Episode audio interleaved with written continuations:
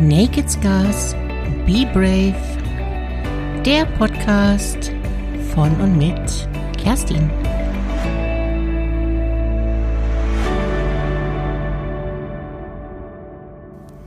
Hallo du, schön, dass du da bist. Wie hast du so die vergangenen Tage erlebt und wie fühlst du dich damit?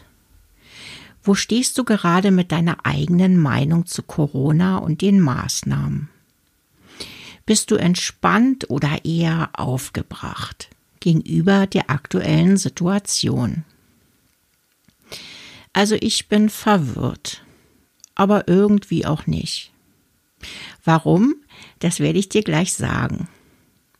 Bist du bereit, dich von mir noch mehr verwirren zu lassen, um dann im Anschluss wieder in die Klarheit zu kommen? Na, ein Versuch wäre es doch wert, meinst du nicht? Sind die Corona-Maßnahmen fake? Sind wir nur manipulierte Statisten in diesem Corona-Sumpfklüngel oder Zeitzeugen einer weltweiten Pandemie, welche unsere Menschheit auf noch nie dagewesene Art und Weise verändern wird. Pure Panikmache oder zwingende Notwendigkeit. Es gibt nicht die eine Antwort auf diese Frage und auch nicht die eine Wahrheit. Vergiss es einfach. Es lohnt sich also nicht darum zu streiten, oder sich gar die Köpfe gegenseitig für nix außer Ego-Rangeleien einzuschlagen. Es lohnt sich aber auf jeden Fall, dir Zeit für deine eigene Meinung zu gönnen. Und weißt du auch, warum das so enorm wichtig ist? Weil es dich stärkt in deiner eigenen Haltung, dir Kraft gibt für neue Perspektiven weil es dich rausholt aus dieser Opferrolle, dem manipuliert fühlen und ferngesteuerten Funktionieren. Mach dir dein eigenes Bild. Mische deine eigenen Farben. Sei begründet und nicht Mainstream. Nee, ich möchte hier keinen weiteren meinungsmachenden Podcast in die Welt schicken, sondern eher darauf schauen, wie du und ich mit dem Überfluss von Infos umgehen können, ohne wie ferngesteuert, unreflektiert irgendwelchen Meinungen zu folgen.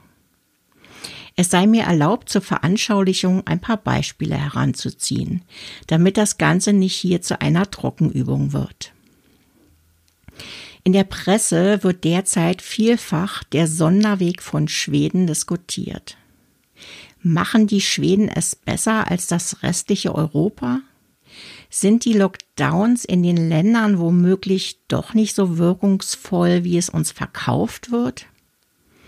Dazu bin ich auf ein interessantes YouTube-Video gestoßen welches damit begonnen wurde, die statistischen Entwicklungen der registrierten Corona-Infizierten aus Deutschland mit der Entwicklung in Schweden zu vergleichen.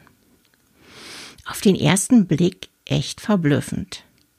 Die Balken sahen, so aus der Ferne betrachtet, völlig identisch aus, ohne dass hier überhaupt irgendwelche Zahlen gezeigt wurden. Es wurde einzig auf den ersten visuellen Eindruck gesetzt. Sehr wirkungsvoll, wie ich bei mir selbst feststellen musste. Für einen ersten Moment konnte ich bei mir selbst ernsthafte Zweifel feststellen. Ist der ganze Lockdown-Krams womöglich völlig unnötig? Will die Regierung uns gezielt kontrollieren? Der Mensch in seinem YouTube-Video hatte meine ganze Aufmerksamkeit und sein Ziel erreicht. Naja, zumindest für einige Minuten. Bis mein innerer Kritiker wieder zurück war. Gott sei Dank. Der stellte dann nämlich die folgende berechtigte Frage.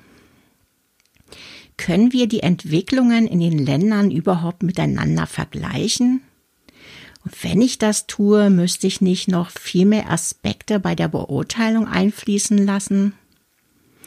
Da ich ja Schweden schon vielfach bereist habe und somit schon viele Ecken des Landes gesehen habe, kam mir sofort der folgende Aspekt in den Sinn. Die Bevölkerungsdichte. Wer von euch schon einmal in Schweden war, der kann sehr gut nachvollziehen, was ich sagen will. In Schweden gibt es eine völlig andere Bevölkerungsdichte, als wir es zum Beispiel in Deutschland haben. Wenn du dich oberhalb von Mittelschweden bewegst, nehmen die Einwohnerzahlen rapide ab. Das heißt, dass wir hier schon aufgrund der gegebenen Situation ohne Berücksichtigung irgendwelcher Maßnahmen viel weniger Ansteckungsrisiken haben, als es in Deutschland der Fall ist. Für alle Zahlenjunkies zum Vergleich. Schweden hat bei 10,3 Millionen Einwohnern eine Bevölkerungsdichte von 23 Einwohnern pro Quadratkilometer. Deutschland hingegen bei 83 Millionen Einwohnern eine Bevölkerungsdichte von 332 Einwohnern pro Quadratkilometer. Das heißt so über den Daumen gepeilt, dass Deutschland über zehnmal mehr Einwohner pro Quadratkilometer hat als Schweden. Was natürlich das Risiko einer Ansteckung rein rechnerisch extrem erhöht. Sehr interessant dabei ist noch Folgendes. Von den 13.800 statistisch erfassten Corona-Infizierten in Schweden sind allein 5.400 Fälle in Stockholm registriert. Fast genauso viele Fälle wie in Berlin. Dort gibt es aktuell 5100 registrierte Fälle. Und das, obwohl in Berlin fast viermal mehr Menschen leben als in Stockholm.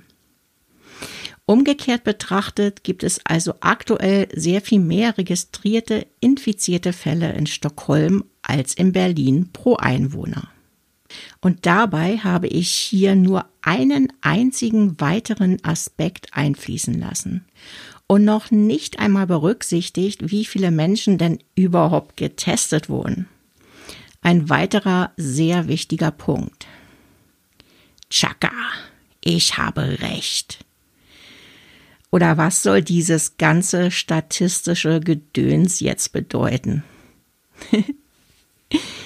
Ein ganz klares Nein. Denn es geht hier eben nicht ums Recht haben. Mal abgesehen davon, dass ich kein Wissenschaftler und auch kein Mathematiker bin. Davon bin ich weit, weit, weit entfernt. Ich kann hier überhaupt kein vollumfassendes Urteil abgeben. Ich kann es eben nur aus meiner bescheidenen Perspektive betrachten und somit die in dem YouTube-Video herangezogenen Infos für mich selbst relativieren. Für mich ist somit die getroffene Aussage, Schweden sei ohne Lockdown genauso gut oder schlecht unterwegs wie Deutschland, schlicht und ergreifend nicht stimmig.